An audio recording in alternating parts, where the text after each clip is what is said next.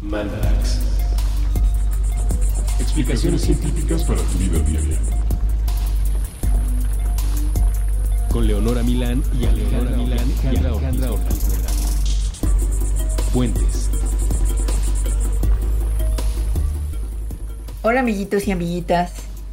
Hola, bienvenidos a este Mandarax especial de coyuntura y fecha, pues de, esas, de esos Mandarax que hacemos cuando viene una fecha importante para todos o para algunos y queremos aprovechar para platicarles la ciencia detrás. No solo cuando viene la fecha, sino más importante cuando nos acordamos. Sí, es real, porque piensa que ya llevamos varios años haciendo este programa y nunca se nos había ocurrido hacer este episodio en particular. No, y luego pasan cosas y es como, ah, sí es cierto, era ese día. Pero bueno, este es el mandarax de las fiestas patrias. En esta ocasión vamos a explorar todo lo que se pueda, porque la verdad es que a diferencia de la Navidad, que es una fiesta con muchísima ciencia, este quizá es, es más del folclore. Yo ahorita me acaba de surgir una duda, que es por qué son las fiestas. ¿No es una? La fiesta, o sea, es el- la independencia, ¿no? Pues sí, fíjate, nunca había pensado. Este, ¿será porque Porque es el 15 y el 16. puede ser? Si Porque alguien sabe, por de- favor, díganos. Y porque el proceso de de independencia pues no se resolvió en una sola noche. Bueno, según Um, yo tiene algo que ver con el cumpleaños de Porfirio Díaz, pero, pero de verdad si alguien por ahí sabe. Alguien historiador.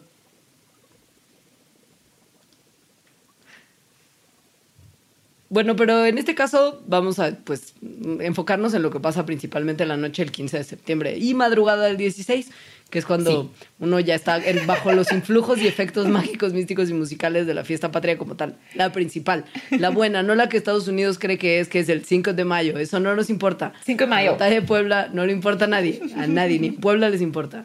Entonces, bueno, una de las cosas que comienzan a anunciarnos que es las fiestas patrias o la fiesta patria son esos, a mí me parecen muy molestos, cohetes. El, el fuego artificial más que el cohete, ¿no? Porque cohetes hay de repente en cada fiestecita de iglesita, pero el 15 de Sí. septiembre como que se caracteriza por un despliegue pirotécnico importante en el que si uno tiene acceso a una buena azotea, por ejemplo en la Ciudad de México, puedes ver los fuegos artificiales de todas las delegaciones, o bueno, de varias, ¿no? Eso sí es bonito. Y sí, Sí. tienes razón. Es más el fuego artificial en la fiesta patria que el cohete. Y el fuego artificial es la verdad lo que más ciencia tiene de la fiesta patria. Mm, pues sí, porque es básicamente una reacción química. Que, pero que ocurre en los aires después de que salió como a altísima velocidad un, un explosivo Sí. de un tubo de cartón, ¿no? Y bueno, al parecer fueron inventados en China, aunque, aunque hay algunas personas que dicen que más bien nacieron en el oeste, en el, en el medio oeste o en la India. Hace Que- mucho, mucho tiempo. Que son naciones que tienen como justo mucho uso también de pirotecnia hasta el día de hoy. Los chinos son famosos Sí. por sus fuegos artificiales y en las fiestas religiosas importantes de la India también hay mucho despliegue, según en- entiendo. Y fueron quienes inventaron la pólvora, que tiene mucho que ver con el fuego artificial. Básico, sí. Y justo los, los alquimistas chinos, por ahí de, del 800, eh, por, por ahí del año 800, eh, mezclaron como un montón de sustancias que incluían carbón y azufre y así, y justo obtuvieron la polvorita. En mezcla ahí de, de- de tratando de cambiar elementos a oro. Eran alquimistas. Sí, sí, sí, literal. Ajá.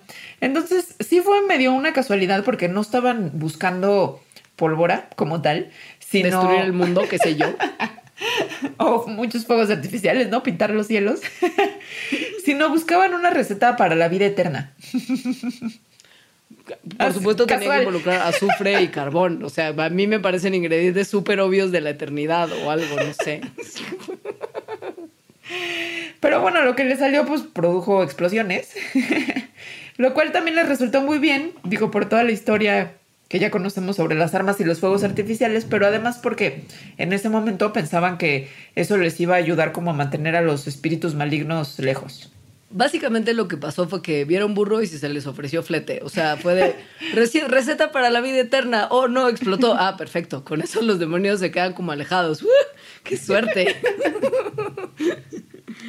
Pero bueno, la cosa es que una vez que se dieron cuenta de la explosión del producto que habían inventado por accidente, eh, lo que hacían era empacarlo en tubos de bambú y después aventar los tubos de bambú que se queman a una fo- fogata y lo que ocurría es que se oía una fuerte explosión y de ahí empezaron como a juguetear con en vez de tubos de bambú, tubos de papel y en vez de aventarlos directamente a la fogata como tontos, empezaron a hacer mechas de, de papel delgadito para poder encenderlos desde lejos y no tener que gastar como su, su objeto ahí nada más aventándolo al fuego. De ahí, pues hay solo un paso muy pequeño para hacer bombas tal cual. que es lo que hicieron. Amo que los fuegos artificiales sean como las primeras armas de fuego. sí. O sea, empezaron a meter como esos protofuegos artificiales eh, en flechas y dispararlos a sus enemigos. Y después, pues sí, básicamente nosotros mantenemos esa tecnología, la suya avanzó, pero por eso de repente hay lesiones en los fuegos artificiales, están pensados Son como muy armas. peligrosos. Lo de Torito sí nunca lo he entendido. Ahora lo exploraremos también un poquito más, como en su, en su en lo absurdo que es, pero bueno, básicamente. Hoy en día, evidentemente, como lo mencioné, ya la tecnología cambió no solamente para el armamento, sino también para el fuego artificial, aun cuando el principio es el mismo. Hoy en día ya se conectaron esos cohetes básicos con computadoras para coordinar los lanzamientos con un score musical, por ejemplo, en, ya como, como fiestas más high-tech. Y también se empezaron a meter elementos que dan color y cosas que hacen que pasen primero unas cosas y luego otras dentro del mismo tubo del fuego artificial. O sea, ya son súper tecnológicos y puedes como desde un lugar donde hay una consola con un botón apretar y sale fuego en algún lado. Son, son muy bonitos y eh, estos, ¿no? Y en realidad sí tienen como un montón de tecnología y de cálculos. Solo que no en todos los lugares, pues. Digamos que depende del presupuesto. Ajá. Lo que sí es que el punto del añadir color al fuego artificial tiene que ver con los elementos que se dieron cuenta, como a lo largo de muchas generaciones, que podían añadirle al cohete y que reaccionarían de cierta forma al ser calentados. Y cuando eliges ciertos elementos para cierto color, tienes que un poco trabajar en la creación del fuego artificial para sacarle el mayor provecho a ese color, porque no todos los elementos químicos se comportan de la misma manera cuando son calentados. O sea, algunos pueden estar como incluidos, metidos directo en el fuego artificial, otros tienen que estar en forma de sales, otros tienen que ir combinados con otras sales para reaccionar de la manera correcta. O sea, es una cosa que sí, no es extraño que los alquimistas hayan sido los primeros en meter mano y crear este tipo de juguetitos, porque sí es una cosa como de juego de química mi alegría que te ponían como que mezclaras una cosita azul con no sé qué y lo calentaras y te salía como una burbuja verde de otro, ¿ya sabes? Sí, está padre esto, ¿no? O sea que el- en realidad el color que vemos de los fuegos artificiales es tal cual la llama que produce eh, que se quemen los elementos que contiene. Exacto. Entonces, por ejemplo, cuando ustedes ven un fuego artificial que es naranja, eh, lo que se está quemando es calcio. Si ven Si algo es amarillo, rojo es estroncio, ajá, si es amarillo es sodio, verde es bario. azul es cobre. Esto es un problema porque el cobre no se comporta nunca como uno quiere que se comporte. Es una lata. Pero tenemos también blanco, que es aluminio, titanio, por ejemplo. y morado, que es estroncio y cobre combinados. Porque pues rojo y azul da morado. Esto es muy obvio, amigos. Y hay cosas como que, por ejemplo, otros, otros, esto casi siempre está como en forma de sales, o sea, son polvos. Entonces hay otras sales que producirían eh, colores como el blanco, como por ejemplo el bicarbonato, que son más fáciles de trabajar, pero ahí también hay que tomar en cuenta como los otros elementos que tienen los fuegos artificiales, por ejemplo, aluminio, de lo que están hechos algunos de sus paquetitos, y el bicarbonato de sodio corroe al aluminio. Entonces, sí tiene un poquito ahí su chiste. Sí, y lo que se usa para que pues prendan es una forma de pólvora que es la pólvora negra, que es nitrato de potasio con azufre con carbón. Y se usa esta en particular porque quema de manera muy lenta. Y Como en las caricaturas. que- ¿Mande? Como en las caricaturas, ¿no? Que se ve como... Sí. Ajá. Como una mechita que, que quema Sí. lento y eso permite que cuando prendes el fuego artificial no te explote en la cara, sino que logre salir de su tubo hacia los aires y explotar en el aire. O sea, esto también es importante, porque piensan que igual, por más que empaques tus colorcitos de la manera así más óptima y perfecta, si no usas el, el combustible correcto, pues, te o sea, qué bonito tú que te conviertes en un fuego artificial. No, bueno. Entonces, bueno, lo ponen en este tubito, que antes era eso de bambú, que se le llama mortero. Y, Sí. y de ahí sale disparado. O sea, es como un cañoncito, tal cual. Sí. Y tiene una mechita que permite que justo la pólvora negra se vaya quemando lentamente y alcance el compartimiento donde estallan todas las sales mientras está volando en el aire. O sea, adentro como de la pólvora hay también como mecha que va guiando la combustión hacia el lugar donde están los colores. Es una cosa de tiempo y, y- y precisión en la creación de, de justo de algo que viene en un tubito de papel. que es muy bonita y muy admirable. Sí. Y porque además hay cosas que, que producen sonido dentro de la explosión, además de las que producen luces. Y además, si se acuerdan de estos fuegos en los que de repente sale una cosa no naranja y luego unos segundos después sale otra de otro color, es esta cosa que, que explica Leonora, de que la pólvora va, va quemando y va haciendo estallar diferentes partes en diferentes tiempos. Es, imagínense que adentro de un cohete, bueno, de un fuego artificial, hay como si fuera un castillo de fuegos artificiales de esos que ves en tierra, Sí. que se van quemando poco a poco y hasta que se quema la corona y sale volando por los aires. Según yo, para siempre caerle encima a un niño pequeño que esté jugando en otro lado de la Ay, ciudad. no. Es mi mal viaje, no sé si pase, pero siento que siempre es eso lo que va a pasar. Bueno, yo cuando era niña tenía un terror de ir a las fiestas patrias por el castillo. Creía que yo Eso, iba a ser sí. esa niña a la que le iba a caer. Y además topa que, o sea, los echan en lugares que son densamente poblados, donde hay cables de luz y tanques de gas y un No, montón sí. de cosas que claramente es una pésima idea. Pero imagínense que ese- o sea, imagínense que ese castillo se traduce como ese efecto retardado de, de que se va quemando poco a poco dentro del mismo tubito. E incluso hay ciertas como pedacitos de sal o de, o de, o de polvo que se llaman estrellas que cuando explota el fuego artificial salen desprendidas y se ven literalmente como estrellitas que van cayendo del fuego artificial. Y esto tiene Son carbón, por eso permite que queme más tiempo. O sea, es una cosa maravillosa de construcción así magistral. Ajá. Y bueno, Sí, eso, Sí. una cosa nada más como precisión, es diferente el fuego artificial y su, y su mecanismo de creación que el Que de de la luces de. Bengala, por ejemplo, ah, sí. Sí, que también son muy populares en las fiestas patrias y también las navideñas. Sobre todo Una luz de Bengala va a quemarse como en un periodo más largo, casi hasta un minuto si son muy largas, y la luz que sacan es distinta, obviamente. Y esto es porque están hechas con otros compuestos muy similares, también son como metales y un combustible y algo que los oxide y etcétera, pero usan, por ejemplo, azúcar, que es lo que pega que el, el- el combustible al, al palito de metal que uno con, uno que se queda con el palito rojo incandescente para quemar al primo, que también me parece súper irresponsable, pero bueno. y lo que hacen es tener un balance como muy delicado entre lo que oxida el, metal que genera como la lucecita de bengala como tal y el combustible para que no se queme todo de golpe, sino que sea una combustión retardada, para que usted pueda tener un show de luces mucho tiempo como en ese palito en el que está todo, el- todo eso pegado con las azúcares. Y lo que saca como las estrellitas o las chispitas de las luces de bengala son también diferentes elementos, por ejemplo, aluminio, hierro, eh, zinc, magnesio, que dan como ese... ¿no? Exacto. Me encantan las luces de bengala. A mí me gusta, a mí la verdad la pirotecnia toda me, me, gusta, me asusta, pero me gusta. O sea, nada me da Sí. más terror que un niño con una paloma de esas gigantes que truenan. O sea, siento que es la mejor manera de volarse una mano, pero hay una parte de mí que lo disfruta muchísimo. A mí también me gustan todas, pero las luces de bengala así compro, por ejemplo. Ahora, los fuegos artificiales son muy bonitos y muy científicos y justo, por ejemplo, para crear figuras especiales, porque en México no hay tantos, pero por ejemplo, si uno tiene la oportunidad de ir a un festival de fuegos artificiales de algún otro lugar del mundo donde la pirotecnia sea más seria, eh, se hacen patrones en el aire a partir de la combustión del fuego artificial.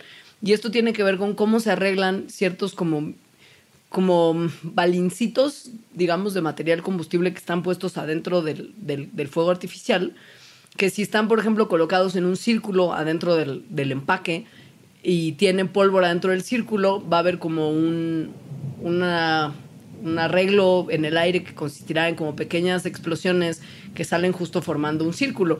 Si Tiene forma de dibujas carita como feliz. una carita feliz, entonces justo estos, estos balincitos, estos pedacitos de explosivo saldrán y en el aire formarán la figura que tú estás buscando. No entiendo por qué en México no se hace más eso. Según yo, un minion, así fuego artificial Es- minion, sí, sería al parecer como perfecto. Suena súper fácil. En Netflix hay, o había, no sé, un documental de un artista chino que hace cosas con fuegos artificiales muy, muy, muy sofisticadas.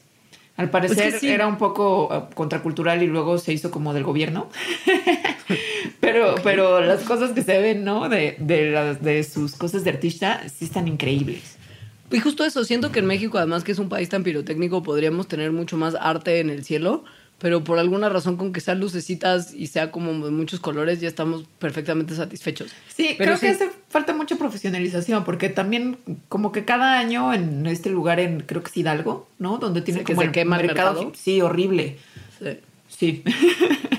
Pero bueno, si fuéramos un- un- una nación con más estructura en, en nuestro arte de quemar cosas, este, hay mucho más que se puede hacer con los fuegos artificiales de lo que nosotros vemos. Y justo si usted tiene la oportunidad de ver, aunque sea en YouTube o, o- o en documentales o lo que sea, como shows de pirotecnia con figuras, es muy loco ver lo que Sí. se puede hacer. Sí, sí es. Pero no todo el mundo lo disfruta. O sea, la gente sí, pero no todos los animalitos No. no humanos lo disfrutan igual que los animalitos humanos. No, sobre todo los perritos. Se la Los pasan gatitos fatal. también se malviajan, pero... Pero creo que los perros en particular, ¿no? Yo conozco muchos más perros hiper mal viajados por cohetes Es y fuegos artificiales que gatos. Es que son más bobos, creo también. Sí. Sí, eh, se la pasan fatal y como que no hay una forma de prevenirles porque pues no entienden, oye, Aliviana, te viene la fiesta patria. Sí. Y si usted cree que alivianar al perro contándole lo que va a pasar va a solucionar Mm. el problema, sepa de entrada, y en este apartado le vamos a decir que sí puede hacer, que esto no es una solución. Firulais no se va a sentir mejor si usted lo terapea el 14 de septiembre y le dice, Firulais, el 15, o sea, va a venir gente, vamos a emborrachar, vamos a oír las explosiones y todo es increíble. No, Firulais va a vivir mal viajado. Y justo no es la luz, evidentemente, porque si hay como un fuego artificial que dibuje minions en el aire, Le va exactamente Ajá. igual. Sí, es Pero el es- sonido. Es la explosión. Ajá. Sí. Y bueno, una de las principales recomendaciones es que traten de alejarlos del fuego artificial. Si no es posible porque el fuego artificial o el cohete está fuera de su casa o en la iglesia de a una cuadra, pues pueden al menos como meterlos en su casa, meterlos tal vez a un cuarto, algún lugar en el que estén seguros y que además no se vayan a escapar. Que se sientan como contenidos de alguna Ajá. manera y aislados. Sí, Siempre ayuda. Además, adentro de la casa puede haber algunos sonidos que medio enmascaren lo que está pasando. Por ejemplo, un ventilador, la televisión, este, ustedes platicando, cosas así. Como, como algo que, que ponga en segundo plano la explosión y que no sea el ruido preponderante. Esto, pues justo de alguna manera los distrae. Y si usted se puede quedar con Firulais y como que cotorrearlo mientras las explosiones están ocurriendo, eso también le va a ayudar. O sea, si tú estás ahí y lo tratas de tranquilizar, ojo, no a la fuerza, porque si el perro lo que quiere es estar abajo de la cama, no tiene sentido sacarlo y obligarlo a estar contigo para que que lo tranquilices, porque eso sí lo puede estresar. Pero si el tipo está afuera y está como conviviendo tranquilo y tú le platicas y lo acaricias y le dices que todo está bien, eso puede resultar en que también se tranquilice. Sus dueños siempre son tranquilizantes para ellos. O sea, no se puede terapear al perro antes, pero sí durante. Exacto. Hay estudios que dicen que justo han expuesto a perros a situaciones distintas o de alguna forma riesgosas o que los Que pondrían les como en- causarían algún estrés. Como alerta, Sí. ¿sí? Y en todos los estudios que se hicieron, el perro reaccionaba mejor si iba acompañado por su dueño que si iba acompañado por alguien más o iba solo. O sea, según estos investigadores, los perros en este caso tienen comportamientos similares a los niños, en donde cuando están a un lado de sus papás, pues tienen como, como que se sienten más seguros así. Exacto. Hay, hay como ciertas cosas que usted puede usar de atajo, como algunas que son como, como pues, baby tranquilizantes para ellos, como lo que es el, el, el equivalente en perro al Feliway, del que ya hablamos creo que en algún capítulo acá, Sí. que se llama Adaptil, que es una hormona sintética que les hace sentir como más cómodos porque justo es como imita la feromona que las mamás perrito emiten después de dar a luz a los cachorritos, entonces les recuerda como al seno materno después del nacimiento y les en teoría les aliviana. También se puede hacer la estrategia, una que funciona mucho porque los perros pues les encanta comer lo que sea. El soborno. Ajá. Que es como distraerlos con comida que les guste mucho. Pero comida especial, o sea, no le den como la misma carnacita que le dan siempre. Si le pueden dar algo especial que sepan que le gusta mucho para como que de alguna manera pueda sobrecompensar el horror que está viviendo, eso es lo que realmente les va a funcionar. O sea, si le dan extra croquetas, probablemente no ayude en nada. Y finalmente Y hay- hay... oh, sí. No, no, que hay un- algunos medicamentos, pero siempre antes de darle medicamentos consulta a su veterinario. Sí. Hay algunos medicamentos que son pues como ansiolíticos para perros, pero, pero al parecer hay gente que los recomienda y gente que no, entonces sí, mejor veterinario. Dogitril, el ribotil para tu mejor amigo. Uy, yo conozco muchos perros que lo necesitan sin fuegos artificiales. Sí, yo también. Ahora que lo pienso. sí. Y gente, también. O sea, si estamos haciendo como una lista de deseos, Ah, tengo bueno, mucha sí. gente a que mandar personas y sus perros a que les receten mugres. Ribotril y dogitril. Bueno, eh, una vez que el fuego artificial como que terminó, pues hay que entretener a la familia de alguna otra manera. Y una que siempre es muy clásica es como el jueguito mexicano de la lotería. Si cerca de tu casa no hay feria. Si vas a la feria, sepan que es bien difícil ganarle a los juegos de feria y que vamos a hacer todo un apartado sobre cómo, pero no vale la pena porque usted siempre va a perder más dinero del que costaría lo que se va a ganar. Ajá. O sea, por más que gane, esa es la última conclusión. Entonces, el juego de feria, para nada. Pero ¿qué, qué tal que están con la familia jugando un juego de cartas? Y, ajá, y están medio apostando, ta, ta, ta, y el tío que siempre gana comienza a ganar otra vez. Noche mexicana casino, siempre hay alguien que se va a hacer rico del posito que los demás pusieron. Y además parece que de verdad, entre más gane, como que, o sea, como que sí la suerte está de su lado, y en cambio de ti está, está en contra. y empiezas como a perder y perder y perder.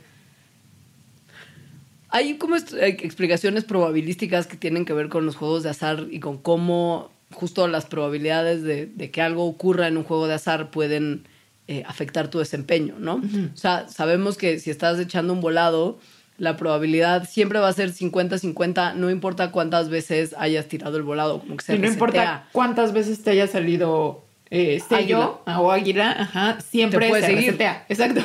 Exacto. Entonces, si están jugando ese tipo de juegos de azar en los que las probabilidades son así, sepan que por más que crean que si ya salió águila cinco veces va a salir sol y le van a ganar por fin al tío Ganda y el volado, no lo van a hacer. Esto se conoce como la falacia del apostador.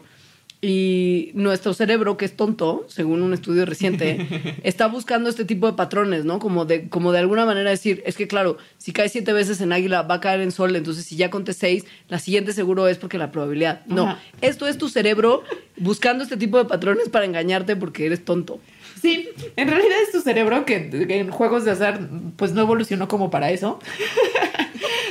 Sino que evolucionó en un mundo con muchas incertidumbres en donde pues era muy ventajoso encontrar algunas regularidades, ¿no? O sea, ciertos patrones que permitieran eh, escapar de algún depredador, correr, eh, encontrar más comida si veías ciertas cosas en el ambiente. Entonces nuestros cerebros están como cableados para eso. Solo que cuando estás jugando, pues, dados, no funciona muy bien. Exacto. y la verdad es que nuestras neuronas pues responden a esto que dice Alejandra, que es como mucho más nacimos para Hunger Games que para qué sé yo, ¿sabes? Que para nuestras neuronas cubilete. pues. Nuestras neuronas evidentemente están de alguna manera como programadas para esto. y detectan ciertos patrones y ponen especial atención a su timing.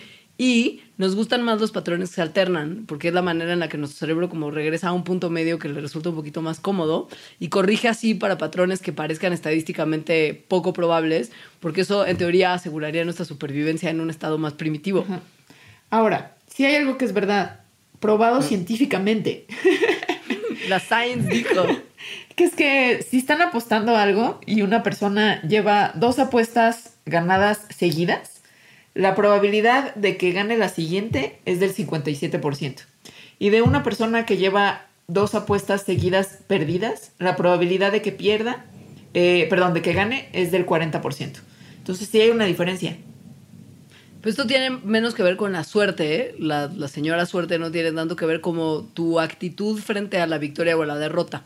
Por ejemplo, si has ganado y ves que, que, mm, este, que vas bien, pues igual y no vas a tratar de arriesgar todo, porque ¿por qué querrías romper tu buena racha? Mejor ganar de a poquito varias veces que tratar como de compensar, como si ya perdiste jugando ruleta seis veces seguidas y solamente te quedan como pues cierta cantidad de fichas, las vas a poner todas, porque si ganas vas a ganar en grande y vas a como compensar todo lo que perdiste. Eso es una cosa de nuestro cerebro siendo más conservador si vamos ganando y más arriesgado si vamos perdiendo. Que tiene que ver también con esto que decías del patrón y de que siempre está buscando como los patrones medios, ¿no? Como si sí existiera algo de que siempre nos regresaran al medio. Entonces, si vas ganando muchas, como que tu cerebro dice, ok, estoy viendo un patrón que se está saliendo de la media, seguro la siguiente pierdo, ¿no? Como si en realidad tuviera algo que ver que has ganado y que, y que hubiera como una compensación. Entonces la apuesta que haces pues es una apuesta más segura, no es tan arriesgada. En cambio, una persona que lleva varias pérdidas, más o menos bajo la misma lógica de llevo varias pérdidas, seguramente en esta compensación divina que hay de las apuestas y de los patrones,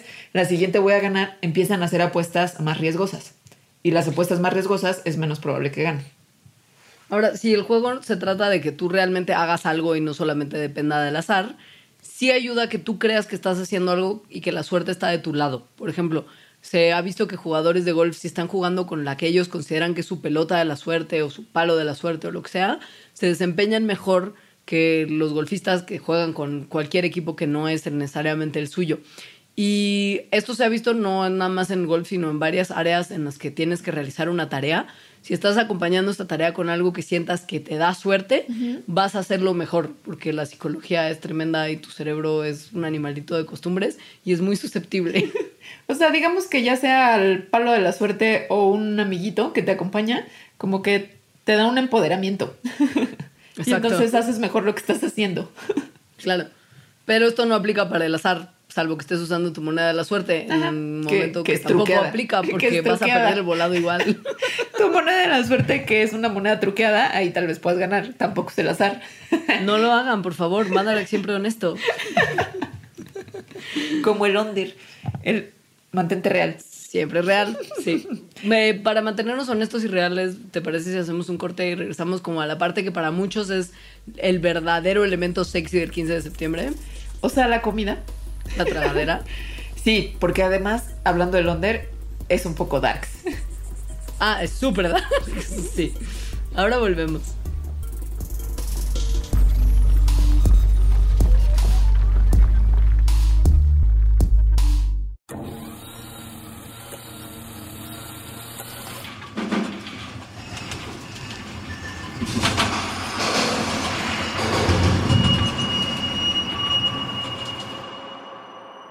¿Qué vamos a hacer el 19 de septiembre? Un simulacro. Pero uno bueno. Hay malos. El día del temblor utilicemos la grieta que quedó entre las 7.17 y la 1.14 para simular que vivimos en el país que, nos gustaría. El país que no puede ser por culpa del que se pasó el alto, del que ofreció mordida, del que siempre llega tarde. Todos. Cinco horas siendo la mejor versión de nosotros mismos. Vámonos al bosque. Apaguemos el internet. Puede que nos guste y nos quedemos. Pero siempre regresas. ¿Qué probabilidad hay de que vuelva a pasar? ¿Para qué hacemos simulacros? ¿Qué probabilidad había de que volviera a pasar? ¿Para qué nos arriesgamos? Si nos quedamos en la ciudad, volvamos a las mismas horas, a los mismos lugares a ver cómo se ven nuestras caras cuando no estamos espantados, a ver cuántos edificios han derrumbado, a ver si podemos volver a hacer todo lo que presumimos el resto del año, a ver si vuelven a desaparecer los colores, a ver si le borramos las líneas al mapa, a ver si descubrimos cómo mantener la solidaridad y la convertimos en el sustituto del gobierno. Haber sobrevivido.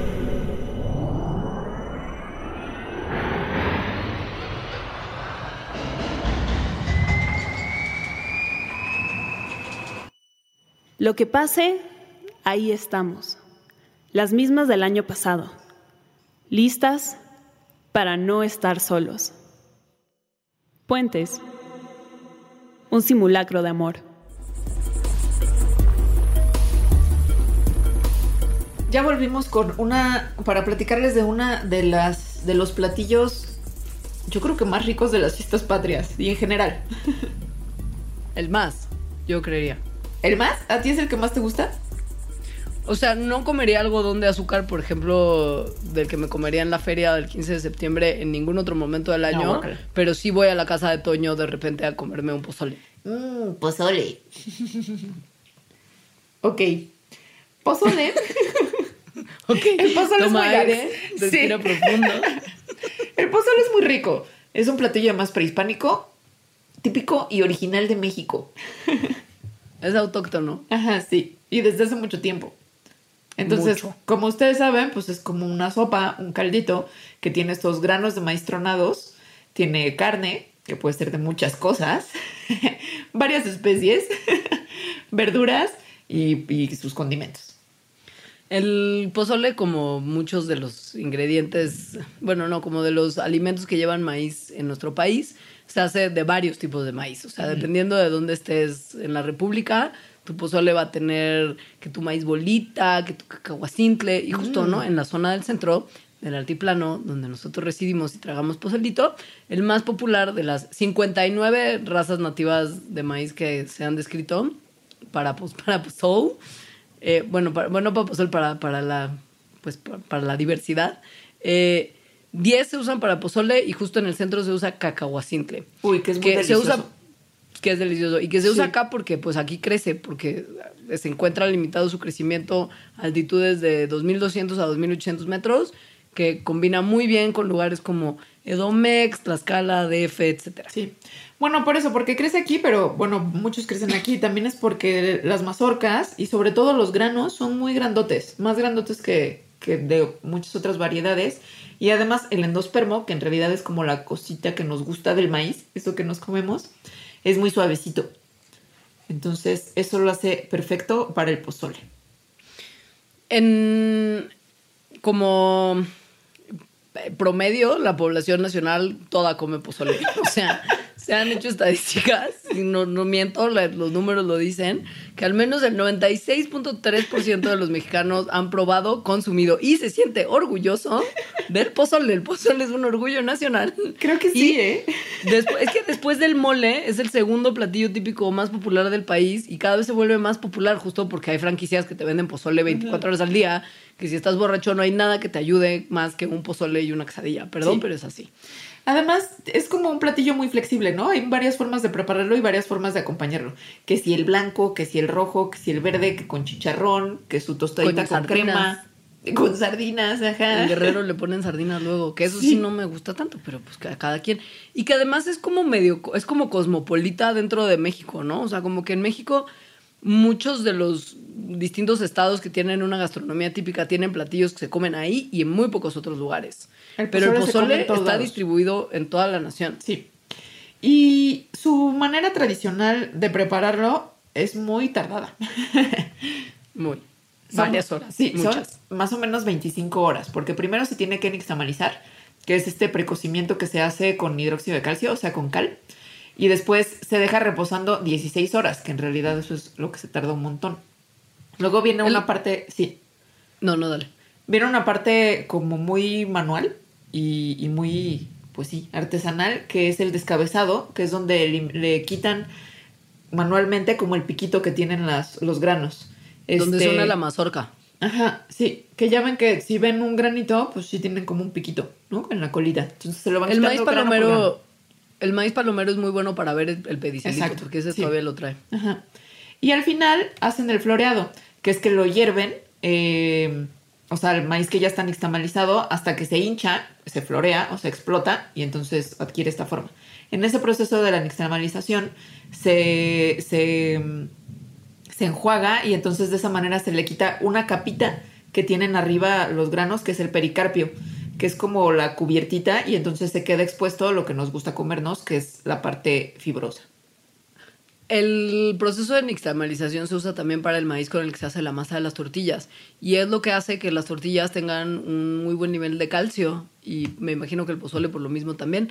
Porque al, al precocer con hidróxido de calcio, pues tiene como este extra mineral que ayuda a que las tortillas sean todavía más nutritivas. Entonces este proceso que se usa como para justo que sea más fácil cocinar el maíz, en realidad también tiene un aporte nutricional y se conoce desde hace muchísimo tiempo. Ahora, ¿qué tan nutritivo es el pozole? Pues depende de cómo se prepare y de qué tanto te comas. Y qué tan bueno para la salud o no también, deja nutritivo, sino qué tanto daño te puede hacer un plato de pozole. Porque el plato de pozole puede ser o súper bueno o súper malo dependiendo de estos factores que vamos a platicar. Pensándolo como en términos generales, pues sí, es, sí pues se podría pensar que es sano, ¿no? Porque tiene que su proteína, que son las carnes que le ponen, que su carbohidrato, que es maíz, que además tiene un montón de nutrientes, sus verduritas. Entonces hay quien dice que incluso es en sí el pozole un plato completo que, que podríamos comer y, y estar bien. Pero El problema es lo que acompaña el pozole, ¿no? Básicamente que el pozole pues solito no tiene tanta onda así que si te lo comes con tu chalupita, con tu tostada con crema, con tu chicharroncito desmoronado, Con con, tu- todo a la sea, vez, ahí metido con una cucharada sí. de crema entera y medio aguacate. O que si estás haciendo, o que si estás haciendo gorditur y antes del pozole te echaste un tamalito. O sea, como que sí le damos rienda suelta en la fiesta patria. Eso no está recomendado por los sistemas de salud mexicanos. Sin embargo, para como beneplácito de la población nacional, el IMSS acaba de sacar hace como unos meses un manifiesto. Yo solamente lo puedo escribir como un manifiesto, aunque en realidad era como una baby infografía. En defensa del pozole. Sí, que dice lo siguiente y se lo voy a leer. Dice jueves pozolero y está como una cabecita de cerdo en la O de pozole, pero no porque usted sea un cerdo por comer pozole, Sino porque, puede serlo. es, exacto, como que es, es el ingrediente tradicional, no se lo tome a mal. Porque luego dice, ¿sabías que es un plato completo? Contiene todos los nutrientes necesarios para la hora de la comida. Ahora, lo recomendable es comer una taza y media de pozole, es decir, de 90 gramos a 100 gramos aproximadamente. 60 gramos aproximadamente de carne y eso sí, verdura al gusto, rábano, lechuga, cebolla, chile, limón. Evita comer chicharrón, tacos, tostadas, crema, gorditas, chalupas, tamales, manitas de puerco, alitas. Comer pozole no es malo y no te hace subir de peso, pero comer la botana que lo acompaña, sí. Eso dice el IMSS. O sea, lo dijo el IMSS, el Instituto Mexicano del Seguro Social, del que depende la salud de todos los mexicanos. El IMSS lo dice un poco mal porque dice 100 gramos, no dice de qué, son 100 gramos de maíz. Porque en realidad maíz. una taza y media de pozole pues son mucho más que 100 gramos. Son varios mililitros más. Sí, obvio, obvio, porque O sea, además la carne te la, normal te la de vende pozole. aparte. Plato normal, no, No. el plato como turbo jumbo. Exacto, sí. Y además, al parecer, el pozole también, bueno, más bien según la Federación Mexicana de la Diabetes, es un gran alimento para los diabéticos. Y pueden comerlo sin problemas porque tiene mucha vitamina B, tiene mucha fibra, la cual favorece la digestión. Si le echas lechuguita, pues entonces tiene betacaroteno, lo cual hace que cuide tu corazón. Tiene ajo, cebolla, lo cual ayuda a las personas con diabetes, bueno, y a todo mundo, porque estos, estos ingredientes tienen antioxidantes, tienen un índice bajo de glucémico, ayudan a controlar el colesterol, los triglicéridos, o sea, es una chulada el pozole. Sí, es la, la combinación como de la fibra y el carbohidrato del maíz, si se come entero, hace que justo los carbohidratos se vayan asimilando lentamente. Es un grano integral, como el pan integral que le recomiendan comer. Si tiene como la cascarita y no está como completamente descascarado, por eso comer palomitas luego es tan buen snack, pues permite que justo la absorción sea más lenta, porque además va acompañado con la lechuguita que también tiene fibra y así. Entonces se absorben menos rápido esos azúcares y no hacen que tu índice de azúcar en la sangre se Suba. dispare, que es justo lo que los diabéticos tienen que evitar, sino que sube poquito y no se les descontrola. Ahora, todo con moderación y sin las cosas que tienen grasa, porque si te comes los acompañamientos grasosos, todo se fue al demonio. Lo que sí, rábano, lechuga en barra libre, ¿eh? Eso sí, miren, Cebollita, cebollita, orégano, uf, limoncito, todo- chilito, que también tienen chilito, vitaminas. mm, mm, mm, mm. Ya se me antojó muchísimo un pozole. Pero no se te antojaría tanto si estuvieras en la época en la que el pozole surgió. ¿Quién sabe? ¿Quién sabe? Bueno, claro, porque yo lo estoy viendo desde como, si mi tú ahorita viajaras. criollo Exacto, si tú ahorita viajaras y estás como, oh, ¿por qué estoy en una máquina del tiempo? Y aparecí en la época de los aztecas. Los aztecas comían pozole, pero solo a veces. Ahí les va. Eh, parece haber sido este plato maravilloso un plato ceremonial que estaba destinado a fiestas religiosas y solo podía ser comido por el emperador o los sacerdotes del más alto rango. O sea, y por esto era como solo de ocasiones muy especial. Y pues Muy especial. Es muy especial en términos de lo ceremonial, es decir, como la expresión simbólica de comer pozole y, y los ingredientes que lo componen, y, y como que la cosmogonía que está involucrada de la combinación del maíz con la carne que usaban para hacer pozole en el pasado. Fíjense nomás, contaba Fray Bernardino, que él contó muchas cosas, y las contaba como criticando, porque él lo veía desde su, como su justo... O su sea, estaba otra muy, estaba muy. ¿Quién quiere pensar en los niños? Li- literal. Porque resulta que, pues bueno, maíz principal ingrediente, carnita segundo ingrediente, pero ¿qué carnita, Alejandra, era la que usaban nuestros padres aztecas para comer su pozole? Pues a ver, pensando que era una cosa ceremonial, que además los ingredientes tenían una cosa simbólica, hace mucho sentido que la carne de este platillo fuera carne humana. Posiblemente proveniente de alguno de los guerreros sacrificados en los ritos solares, porque recordemos que los aztecas sacrificaban a un montón de gente y a su mejor gente para tener contentos a sus dioses y tener buenos años y un montón de cosas muy simbólicas y medio gore. Pero en el caso del pozole no solo se quedaba en sacrificio, en el sacrificado se metía a una cazuela y se cocinaba con elote. Así es.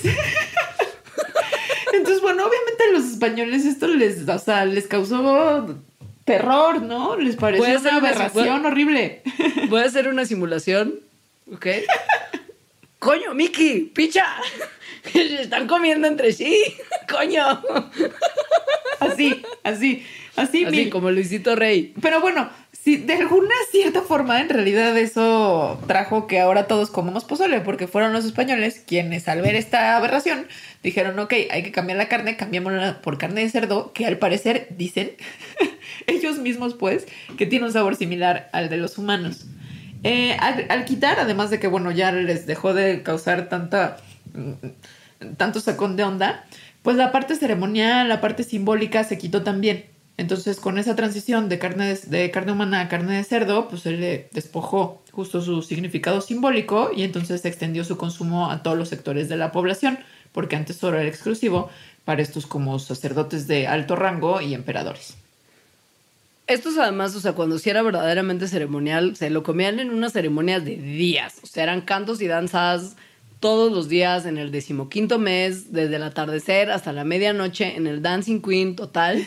Nueve días antes de la gran fiesta de Huitzilopochtli se preparaba a los que iban a ser sacrificados, ¿no? Los bañaban ritualmente, todos. Que Ajá. los captores se bañaban con los prisioneros, danzaban juntos la danza de la serpiente. Al vigésimo día, los que iban a ser sacrificados iban, se despedían, se vestían y luego iban a una procesión y entonces entraban al recinto sagrado y sonaban caracoles y piúmbatelas encima de la piedra ante la puerta del templo de Huitzilopochtli, sacrificados uno por uno. Pero piensen en esto. Y luego, Ok. pozole. Ajá, y luego, claro, pero es que tiene sentido si ves que en el, en el, en el esquema cosmogónico del, del, del azteca, la carne del hombre y el, en el pozole es como ideal, porque es complementario uno con el otro. O sea, el, El maíz hombre con la carne humana y sobre todo con la muerte humana. Exacto. No, pero también desde el inicio del humano como tal. Porque en teoría el hombre mismo estaba hecho de maíz, de acuerdo con el mito de la creación. Entonces era como la combinación perfecta, el renacer total, ¿no? Muere el sol y con la sangre de los renacidos se da vida. Y, qué mejor que, que el hombre que viene del maíz aporte lo que se le fue otorgado como un gesto divino. Entonces, bueno, el pozole pues, Nada, era... eso. Sí, esa era la parte darks. Sí, luego todos son sonrisas, porque después de comer pozole uno sale a la feria y en el carrito del algodón de azúcar se come un algodoncito. Ajá, que también son muy típicos y efectivamente yo creo que era un... Bueno, yo creo que yo no volvería a comer un algodón de azúcar, nunca me gustaron mucho. Pero son una cosa bastante interesante, ahora pensándolo. Sí. La Porque forma- ¿Cómo logran que el azúcar se queme y se infle y no se haga caramelo y se quede como pegado en el sartencito ese donde lo cocinan? Y además acuérdense cómo se siente comer un algodón de azúcar, es como si estuvieras comiendo nada. Como nube. Ajá, como algo de verdad muy, muy, muy eh, delicadito, ¿no? Este es el momento en el que ustedes googlean a la niña que come algodón de dulce y se ríen de Uh. su cara de superpoder. Sí. Y entonces piensan en ustedes cuando eran niños y entienden la magia real de, este, de esta golosina. que es bien vieja. O sea, la inventaron en- antes del 1900, literal. Un Sí. año antes del 1900, en 1899. Y lo que pasó es Y que la se- inventó un dentista. Un dentista. Está muy es el chistoso. colmo. Y lo que inventó es una máquina de dulces, tal cual, porque pues lo que hace es dulce. Ahora, muy listo porque estaba creándose pacientes nuevos. Mm, Claro. Entrepreneur. Entonces, a ver, esta máquina lo que hacía era girar muchísimo azúcar, ¿no? Un proceso que antes de fabricarse esa máquina se hacía a mano. Entonces, en vez de, esa máquina además también, en vez de estar derritiendo el azúcar como en un sartencito, lo, lo empezó a, a- a- la empezó a derretir con un elemento que, eléctrico que calentaba en la base y que tenía esta forma como de cilindro en donde daba y daba, daba vueltas el azúcar mientras se iba, mientras se iba derritiendo. Después, eh, en esta rotación, esta máquina tiene como otro cilindrito con unos mini hoyititos que por la fuerza centrífuga del azúcar que está girando, bueno, del azúcar derretida que está girando tan rápidamente, empieza a salir por esos mini hoyitos. Esos mini hoyitos son los que crean como los hilos de los que está hecho el algodón de azúcar, que al salir por ahí se vuelve sólido súper rápido porque se enfría. Antes no se llamaba algodón de azúcar, este es un nombre como muy moderno, se llamaba todavía más increíble, se llamaba hilo de hadas. Así es. Porque sí, porque son como hilitos que además tienen este color como medio traslúcido, como súper mágico. Sí, sí. Después ya se le empezó a llamar algodón de azúcar en los 20, que también tiene pues mucho sentido. Y bueno, el algodón de azúcar es azúcar. Nada más. Es eso y un poco de colorante y ese sabor que hace que sepa algodón de azúcar y no solo azúcar de que usted podría comer de la bolsa. Esa es la diferencia entre un sobre que se robó del Sanborns y como ese producto maravilloso inflado. Pero nada más. O sea, el punto es que es solo eso y su contenido nutricional es del de azúcar. Sí, ajá. Y bueno, el azúcar pues está hecha de carbono, oxígeno y de hidrógeno. Entonces, cuando se pone el azúcar en esta máquina que les conté, empieza a dar como vueltas adentro y además a derretirse hasta un punto en el que quiebra los enlaces que, que juntan a estas moléculas. Entonces, los átomos de hidrógeno y de átomo como que se rearreglan y hacen agua. El agua se evapora y solo dejan carbono. Entonces el carbono se quema y el azúcar comienza a caramelizarse. Cuando el azúcar se carameliza, que es la parte más ingeniosa del producto, porque que se desintegra la molécula es lo de menos, es que el contenedor que está girando a una velocidad de casi 60 revoluciones por segundo, que es muy rápido, y que tiene estos pequeños agujeritos que perforan los costados del contenedor, por la misma fuerza, justo se va saliendo como este líquido de agua y carbón caramelizado caliente y, que mide nada, o sea, mide 50 micrones, que es nada, se solidifican al momento de topar el aire frío que está fuera del contenedor. O sea, lo que sigue es una reacción física nada más de un objeto, de un líquido caliente y viscoso como lanzado a altísima velocidad y entrando de golpe de contacto con un aire caliente, con un aire frío afuera del contenedor. 50 micrones de verdad que es bien poquito. Por eso esos hilitos, pues sí son como hilos de, de hada. O sea, sí son muy, muy delgaditos y se hace como una masa muy, muy delicada. Que muchos papás y mamás dicen, no, hijito, hijita, no te comas el algodón de azúcar porque es pura azúcar, ¿no? Y pura azúcar, pues no tiene mucho valor nutritivo si hay calorías vacías en el mundo, el azúcar en el algodón de azúcar, o sea, lo tiene todo. No aporta nada, solo energía. Ahora. Pura caloría para subir de peso, pero nada. Ahora, ojo. Es casi puro aire. Claro. Pero justo por lo mismo es mejor si uno se va a como comer un pecadillo o beber un pecadillo con mucho azúcar, mejor un algodón de azúcar que un refresco. Mucho mejor, porque un algodón de azúcar en realidad es bien poquita azúcar. Bueno, es pura azúcar, ¿no? Está hecho de puro azúcar, pero es poca azúcar para como el área que ocupa. Es como si fuera una cucharada. En cambio, un refresco tiene como 12 cucharadas de azúcar. Entonces, mejor, la neta. Y se van a entretener más. Mucha diversión. Acabas con toda la, la rosa o azul. Sí. Ajá. o sea, mucho mejor que tomarse un refresquito. Esa se la vamos a pichar pero con moderación porque piense que ya se comió un pozole y que no le hizo caso al IMSS y que entonces también, se comió, un tamal. Ajá, la tostada y también las papitas y los cacahuatitos, así como el surtido de cantina que tiene la pepita, como chilito, ¿no? Y el chicharrón con guacamole, que bien que le entró, yo lo vi. Y si come mucho y encima se zambute un algodón de azúcar después, ya no le va a dar la energía para esperar al grito y a los fuegos artificiales. Porque, ¿sabes? el problema es que te va a dar el mal pork. Ni a ninguna actividad que requiera cierto grado de cognición. No, nada. El mal del puerco existe. Es una realidad. El mal del puerco ocurre después de hacer una gran comida, ya que se eleva la cantidad de glucosa que hay en la sangre. Entonces, eso, eso pues va al sistema nervioso y la glucosa ahí inhibe la actividad de unas células particulares en un lugar particular que es el hipotálamo lateral. esta zona tiene unas neuronas que se llaman orexinérgicas y pasa que cuando hay glucosa en la sangre, estas células dejan de, hacer su trabajo bien, su actividad disminuye y esto es lo que facilita que, que, nos ataque esa sensación de tranquilidad y de sopor y de necesidad incontrolable de dormir. Yo no diría que es tranquilidad, yo diría más bien que es como una necesidad de poner pausa. Sí, real. Y es que en realidad no es malo, ojo, o sea, este es un estado fisiológico que tendría que cumplirse después de cada comida pesada, pero pues en nuestro estilo de vida moderno, dinámico, no nos permite tener el mal del puerco porque tenemos muchas cosas que hacer. Pon tu Y 15 de regresar a trabajar. Exacto, también, o sea, vaya. Entonces, Ajá. lo primero y lo ideal es no hacer comidas grandes que vayan a generar esta reacción fisiológica en tu cuerpo y este como, en- como de drogar tus neuronas que sirven para que estés activo, ¿no? Pero pues, si ya lo hiciste y ya te está atacando el mal del puerco, puedes tratar de sortearlo con una bebida con cafeína, por ejemplo, Caminar tantito. para que se te baje, te activas un poco, Para- despierta tu sistema sí. de alerta. Entonces, Si de plano... si no de plano puede, no, pues, pues una siestecita. esta te va a hacer sentir refrescado, energizado y podrás hacer tus actividades normalmente. La siesta después del mal del puerco es justo una que sí te puede dejar en buen estado porque si la mantienes corta hace que como que sobrepases ese estado y ya todo tu cerebro empiece a funcionar normalmente. Excepto si de verdad te pasaste muchísimo.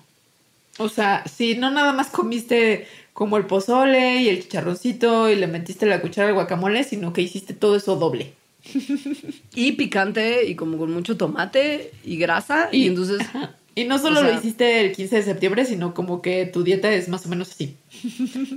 básicamente cualquier adulto moderno con malos hábitos, y sobre todo si vas a hacer lo que vamos a hablarles en la parte 3, peor todavía. Te puede atacar no solamente el mal del puerco, sino el reflujo como tal. La y la indigestión. acidez. Sí, sí. Lo cual Sí. es súper común en nuestro país. Al parecer, el 50% de los adultos en México tenemos reflujo gastroesofágico con síntomas al menos de una vez al mes. El 12 y 20% tienen molestias una vez a la semana y un 2% lo tienen todos los días. Fíjense que en este caso la obesidad y el sedentarismo, de acuerdo con el secretario de la Asociación Mexicana de Gastroenterología, no es un factor que te haga tener más o menos reflujo, pero cada vez está apareciendo en más niños y más jóvenes. Eh, supongo que es una cosa de cambio de hábitos alimenticios más bien y, y de como cosas de, de estrés y de ritmo de vida, pero no necesariamente... O sea, ahora sí que el tema de justo de, de la obesidad, que es la culpable de todos nuestros males, en este caso da lo mismo, digamos. O sea, le puede pasar a cualquiera. Y hay dos maneras de atacarlo. O siendo conservador y evitándose todo lo que ya se comió en 15 de septiembre, ¿no? O yendo- Los o- irritantes, la grasa. O atascándose de otras cosas, o sea, medicinas. Sí, esto cuesta mucho dinero y además eh, puede, pues puede, si, si no te lo controlas con algunos cambios de hábitos, puede llevar a lesiones que en algunos momentos se pueden poner feas y pueden ser precancerígenas. Y ahora, les vamos a decir cuáles son los síntomas de reflujo porque hay personas que no los reconocen. No, que piensan que, por ejemplo, es una tosecilla porque hay una bacteria, un bichillo, un virus por ahí. Y o, no, o asma, por ejemplo, también pasa. Ajá. pasó. sí. Entonces, una tos persistente es un síntoma de reflujo. Eh, náuseas, dificultad al comer, ardor, ¿no? Como en el pecho, la garganta, el esófago. El dolorcito en el abdomen como que sientes que te oprime también. Miren, piensen que el reflujo es básicamente ácido que está subiendo de tu estómago hacia tu esófago y hasta la laringe en algunos casos y la faringe. Y es ácido clorhídrico lo que hay en nuestra panza. Entonces esto es súper irritante. Y si bien nuestro estómago tiene una recubierta de mucosa que hace que este ácido no se coma las paredes de nuestro estómago, básicamente, pues si entra en contacto con lugares de nuestro cuerpo que no tienen ese recubrimiento, nos genera dolor y molestias. Y si sienten en algún momento que tienen ácido en la garganta, es porque literal tienen ácido en la garganta. Así es. Y hay algunas cosas que se pues estilan mucho en México y sobre todo en la fiesta patria que generan pues que puedan empeorar esto y que es la copita como tal. Ah, sí. Uh, la copita como tal está todo mal. De eso hablaremos en la tercera parte de este programa. Según yo la Nomás copita como sepan- tal está todo bien. Bueno, ciertas cosas, pues. O sea, nomás quiero como decirles, porque yo padezco el reflujo, levanto la mano y así, que hay posibilidad de curarlo con un montón de medicamentos, consulte a su médico, pero que si le da el reflujo temporal con un antiácido normalito, esos que venden en la farmacia, se arregla, porque los antiácidos lo que hacen es contrarrestar el ácido que está en tu panza. O sea, lo Porque los neutralizan. químicos, exacto, los químicos que contienen son bases, son alcalinos, mientras que el ácido pues es ácido. Y si usted tomó química en la secundaria y prepa, sabrá que ácido más base igual a neutro, como que neutralizan los pHs. Ahora, Y- si su condición Ajá. de reflujo no es así como nada más de vez en cuando, sino algo más constante, hay otro tipo de medicinas que son más útiles porque no es que contrarresten, sino que más bien ayudan a que en el estómago no estén pasando las cosas que pasan que dan reflujo. que no se produzca tanto ácido, por ejemplo, son los inhibidores de la bomba de protones, los antagonistas del receptor H2. Vaya, pues su médico le va a dar un nombre genérico o, o de patente del medicamento y usted se lo va a tomar Sí. y no se va a enterar de qué pasa. O sea, pero tipo que sepan que. Uh, yo estoy en pantoprazol.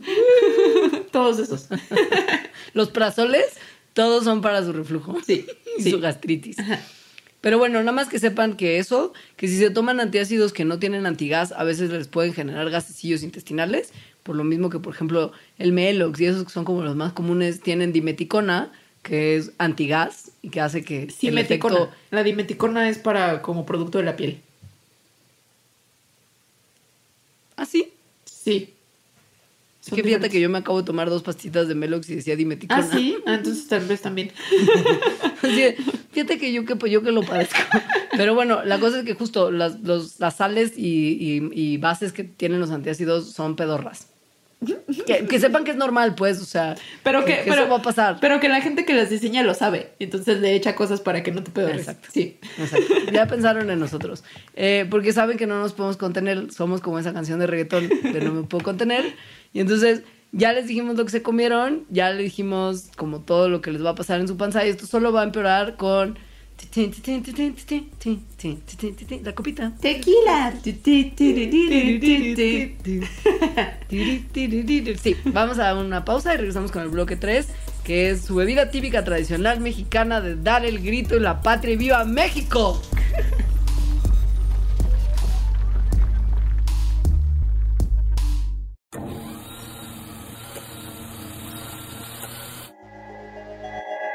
La mano invisible. Un podcast sacado de la manga. Con Mario Conde. Todos los martes a la una de la tarde a través de Puentes.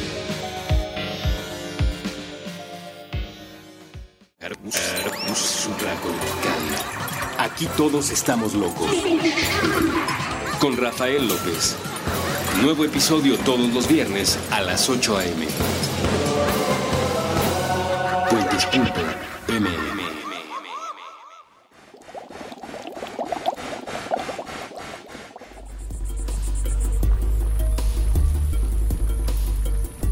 Ok, no hay fiesta patria adulta que se respete si no hay tequila. Tequila es la bebida mexicana por excelencia. El mexicano que además bebe tequila sabe que el tequila no se toma en shots, sino que se toma en traguitos degustando ese sabor. Y hay algunos mexicanos, como una servidora, que tan supieron degustarlo a traguitos como se debe, que se pusieron una borrachera de aguamielero y hoy en día no pueden oler el tequila. Porque, Dios mío, esa cosa trae recuerdos. A mí me gusta mucho el tequila. Es que muy eres rico. de Jalisco. Así es. Eres el cliché. Me parece una afrenta que se tome con refresco. Pues me- a mí también, ¿eh? Y eso que no lo tomo. Porque el tequila es una bebida muy bonita en su producción y en su, y en su historia y en su trascendencia cultural y en su relevancia internacional. O sea, el tequila es una bebida que tiene denominación de origen y que se hace mediante la fermentación y posterior destilación de los azúcares que vienen, sí, solo sí, del agave tequilana Beber variedad azul. El famoso agave azul. Solo de ese. Solo si no de es de ese. no es tequila. Aunque, para que sea tequila y se le pueda llamar así según la denominación de origen, tiene que tener por lo menos el 51% de la agave tequilana o haber variedad azul. O sea, una rayita más de la mitad. Todo lo restante, el 49%, puede ser otras fuentes que les llaman naturales de azúcar, por ejemplo, alcohol de caña. Es por eso que algunos tequilas dicen 100% agave. Esos son los buenos. Ajá. Y para que además se pueda llamar tequila, tanto el cultivo del agave como el proceso de producción tiene que hacerse en el territorio que está determinado en la declaración que le dio la denominación de origen. Y tiene que seguir las ¿no? como cosas oficiales de la NOM. O sea, es complicado hacer tequila, no cualquiera puede hacerlo y sí tiene que haber una parte de agave azul porque si no, Sí. ahí sí le están dando gato por liebre. Un poquito más Y- de la mitad.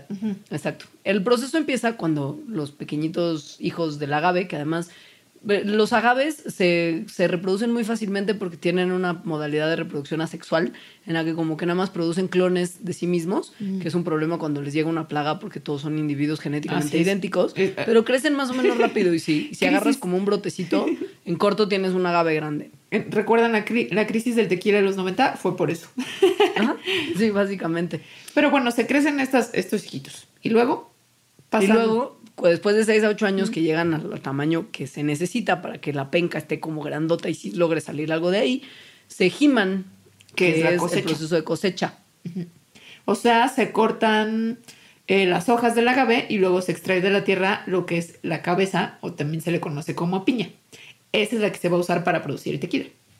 Lo que se hace es cocer estas piñas, ¿no? Que, que- que es un- una cosa que hace que los carbohidratos complejos se hagan azúcares simples, que son fáciles de fermentar, y hace además que se suavicen las piñitas. O sea, literal como que los hornean. Sí, los hornean de hecho en hornos de ladrillo, generalmente, aunque también se puede hacer en otros lugares como unos tanques de acero muy, ¿no? De muchas toneladas de capacidad que se llaman autoclaves. Eh, esto reduce mucho el tiempo de, de, de- de- la piña cocinada. entre, porque pon tú que si la horneas con vapor de agua, la tra- manera tradicional toma entre 50 y 72 horas, pero si es en autoclave, como está cerrado y bajo presión, termina de cocerse en 8 a 14 horas. O sea, es como más o menos cocer unos frijolitos en la olla de barro o en la olla express. Un autoclave Literal. es como una olla express gigante. ¿Qué pasa cuando ya tenemos la penca cocida? La piña Pues, Pues. Se aplasta. es muy bonita. Se aplasta. Se. Tradicionalmente, eh, la, extracción de los azúcares se hacía por medio de una cosa que se llama taona, que es como una piedrota circular que se pasaba por arriba de las piñas cocidas.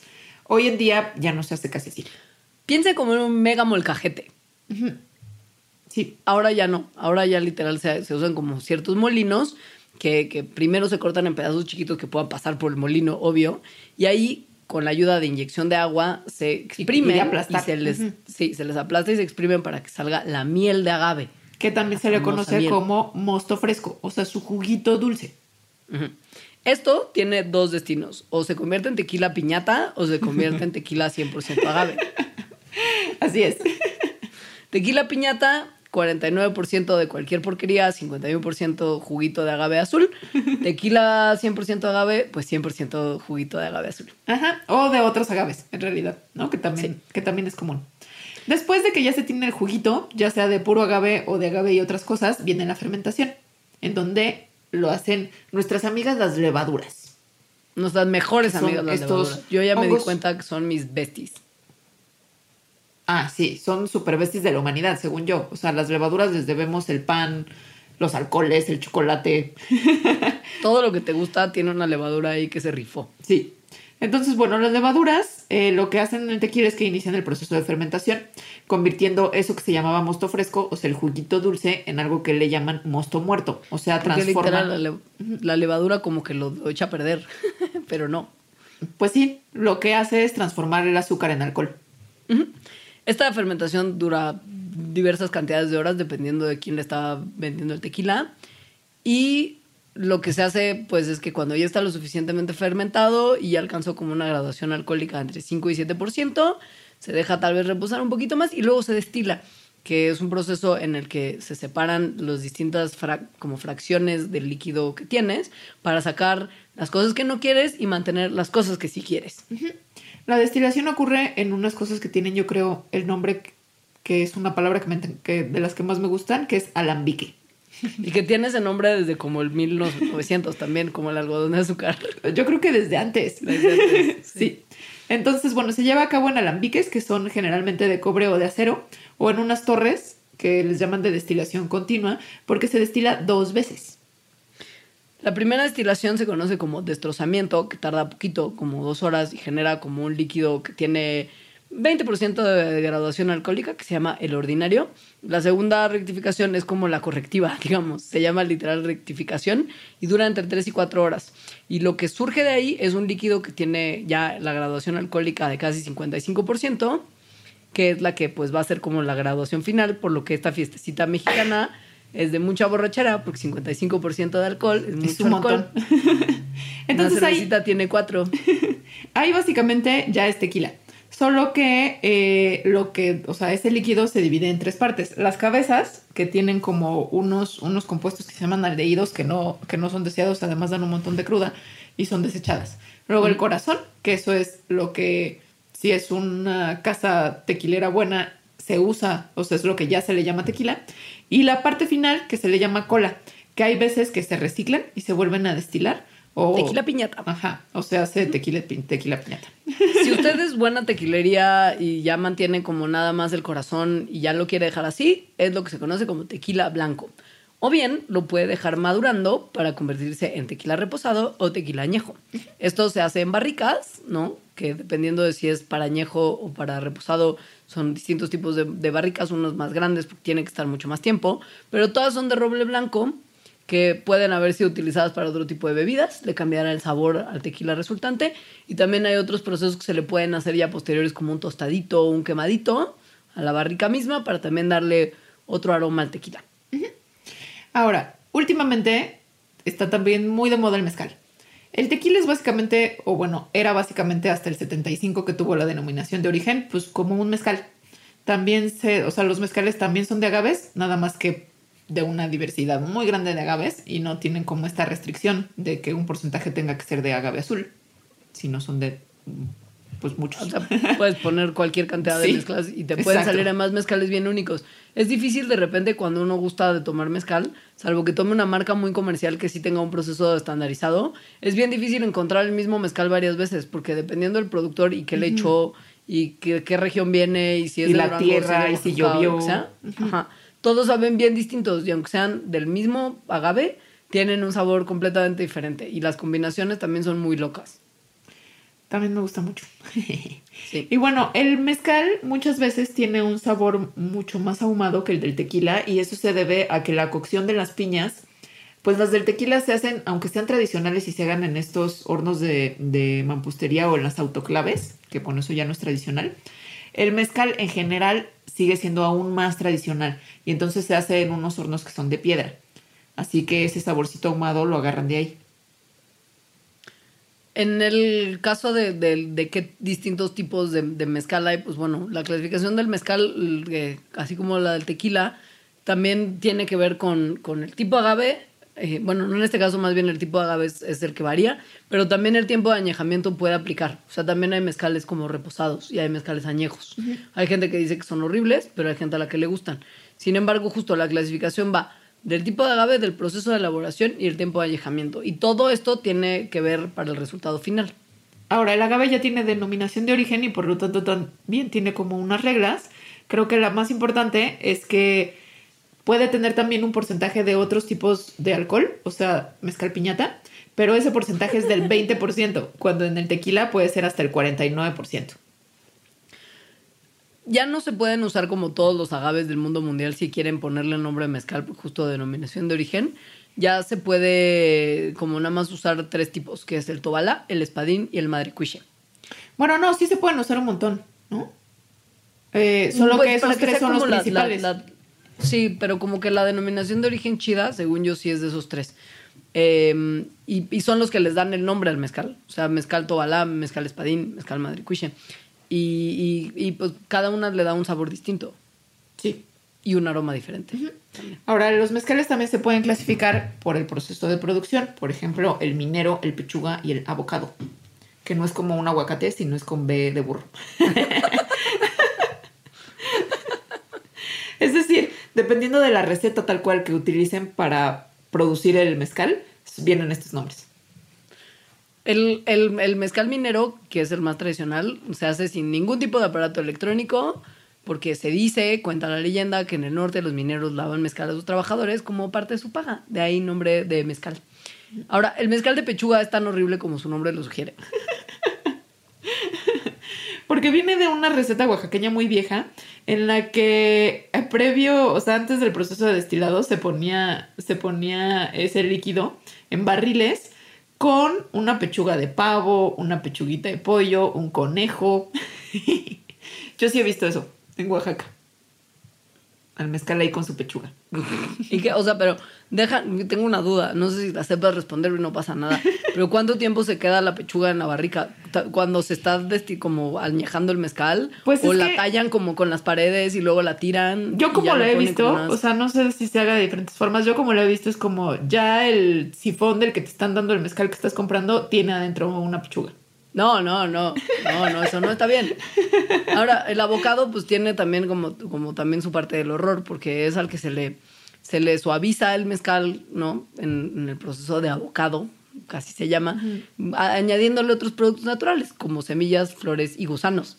Sí, Porque recordemos que no gusano. solamente pechugas, sino también al mezcal nos gusta meterle insectos muertos para como darles onda o algo. ¿no? Que generalmente esos mezcales son los peores mezcales, o al menos me estoy imaginando como uno que existía cuando yo era chica, tal vez el único, y era muy chafois. El mezcal de souvenir, ¿no? El que compras como en el, Ajá, en el- sí, en, sí. sí, en el, en el carrito de producto oaxaqueño. Sí, o, o en el aeropuerto. Sí.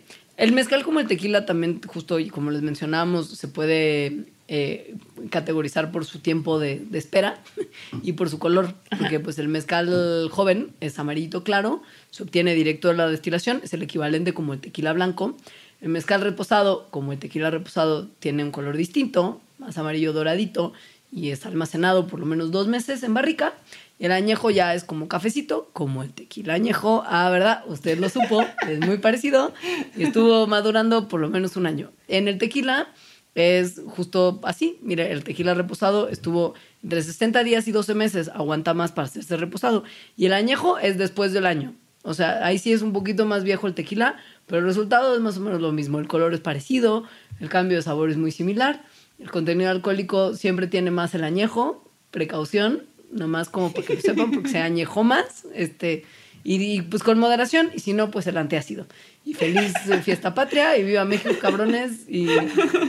O sea, en la recomendación Mandarax es con moderación, ya sea el pozole, el tequila o el mezcal. Y cuidado con sus mascotas y que no les caiga el castillo encima. Es muy importante. Y si ven al imbécil que se puso el armazón de cohetes que se llama el torito y está corriendo Ay, ciegamente entre nubes de humo y chispas Y aceite producto de como cosas que tienen en la espalda, aléjese. Esa persona no es de confiar. Es, una, es mucho riesgo en la fiesta patria, pero bueno, mucha suerte en esta. Vaya, vaya a cualquier delegación si quiere ver conciertos gratis. También es buena, buena recomendación. Si están en el DF, porque mucha gente no nos escucha, vayan, vayan pues, a los al centros de municipio, donde estén. a la, Sí. a la cabecera municipal. Sí. Ahí, sí. Y ya, y, y felices fiestas patrias. Nos vemos el 16, ya cruditos. Y, este, y hasta el próximo Mandarax, que les tenemos uno muy bonito preparado para las minorías de nuestro mundo. Adiós. Adiós. Ay, no, espérate. ¿Qué? Twitter y así. Ah, Twitter de Mandarax es arroba Mandarax. Su Facebook es Mandarax lo explica todo y su Instagram es las Mandarax. Nuestros Y- Instagrams personales. Digo, este, nuestros Twitter. Twitter. Eh, el mío es arroba alita-emo. Yo soy arroba Leos. Y escríbanos. Mi palabra clave es mezcal de pechuga. Oh, Dios mío.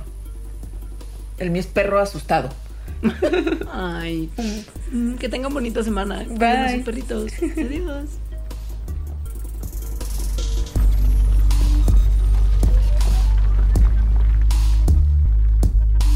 Mandarax. Explicaciones científicas para tu vida diaria. Con Leonora Milán y Alejandra Milán y Alejandra Ortiz.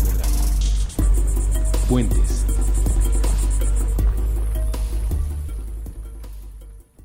Top Expansión Tecnología. Gadgets.